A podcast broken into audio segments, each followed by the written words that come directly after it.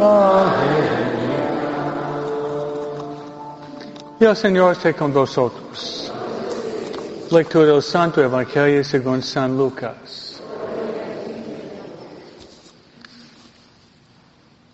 En aquel tiempo, el ángel Gabriel fue enviado por Dios a una ciudad de Galilea llamada Nazaret, una virgen desposada con un varón del estirpe de David, llamado José.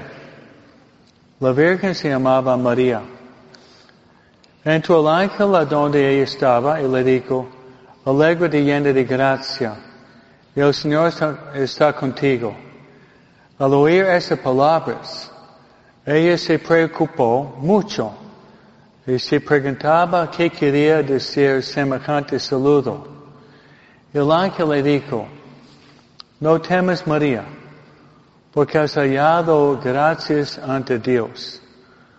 Vas a concebir y dar a luz un hijo, le pondrás por nombre Jesús.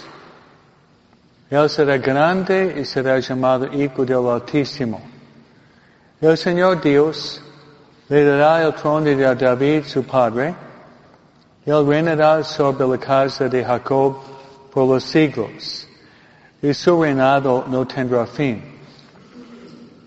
María le dijo entonces al ángel, ¿cómo podrá ser esto, puesto que yo permanezco virgen? El ángel le contestó, el Espíritu Santo descenderá sobre ti. El poder del Altísimo te cubrirá con su sombra. Por eso el santo que va a nacer de ti será llamado Hijo de Dios. Ahí tienes tu, tu pariente Isabel, que a pesar de su vejez ha concebido un hijo y ya, ya va en el sexto mes la que llamaban estéril, porque no hay nada imposible para Dios. María contestó, yo soy la esclava del Señor, cúmplase en mí lo que me has dicho. Y el ángel se retiró de su presencia. Palabra del Señor.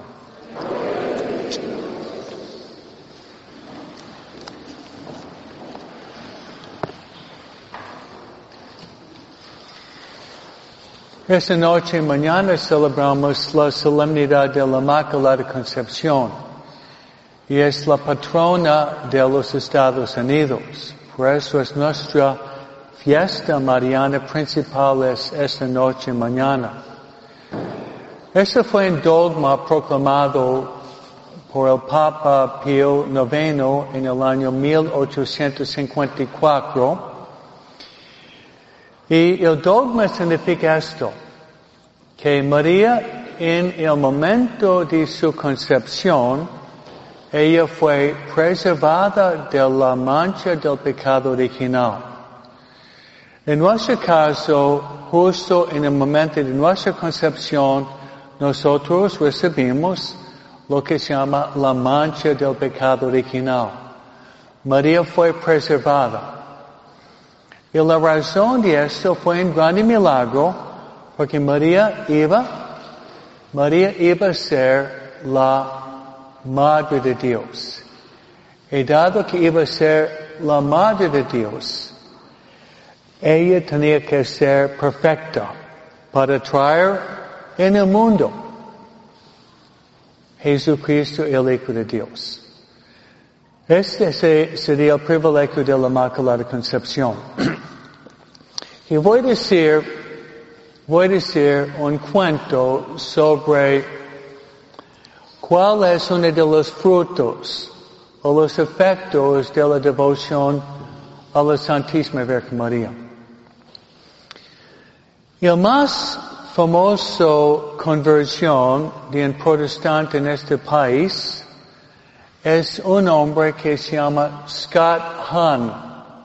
Scott Hahn enseña en la Universidad Franciscana o Steubenville.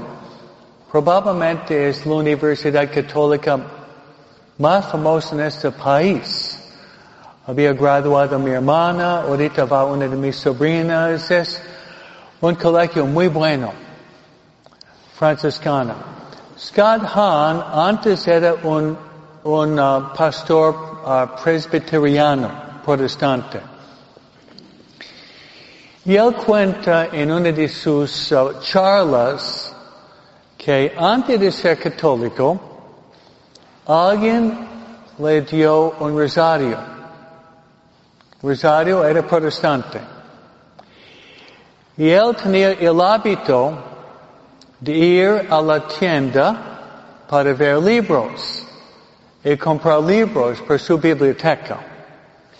Pero cada vez que él pasaba a la librería para buscar libros, él no podía, estamos hablando de hace 40 años, no podía resistir de ver revistas malas.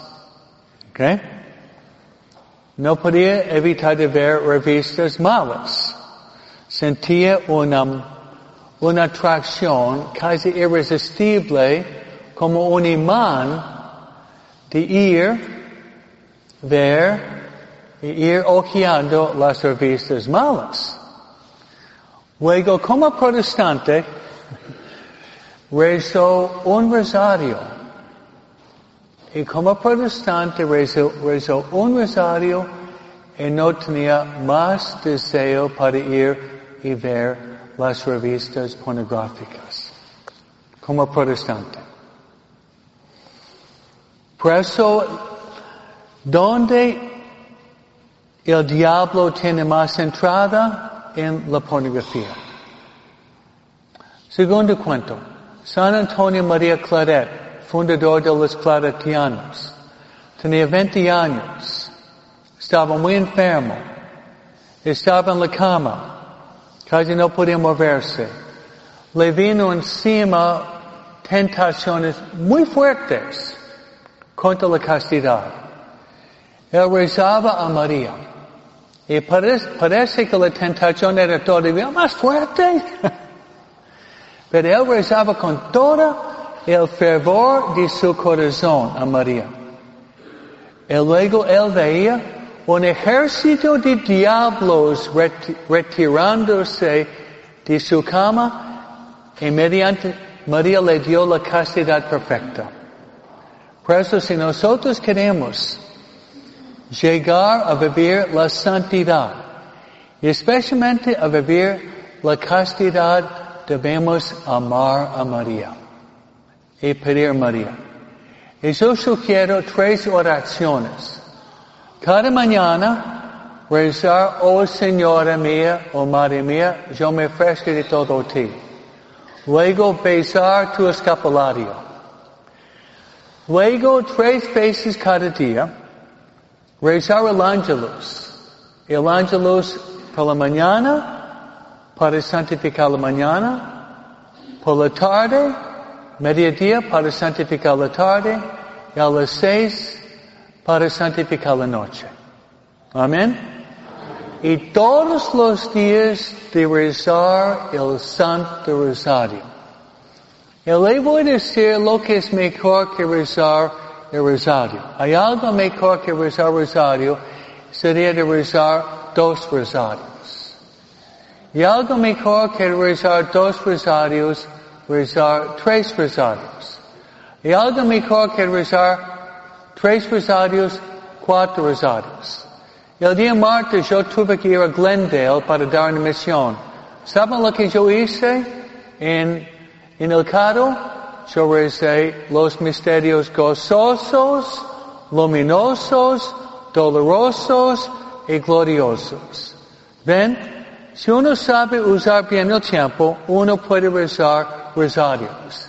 Y si uno ama a María, la virtud de la castidad no es tan difícil si uno ama el corazón inmaculado de María. Amén. Así sea.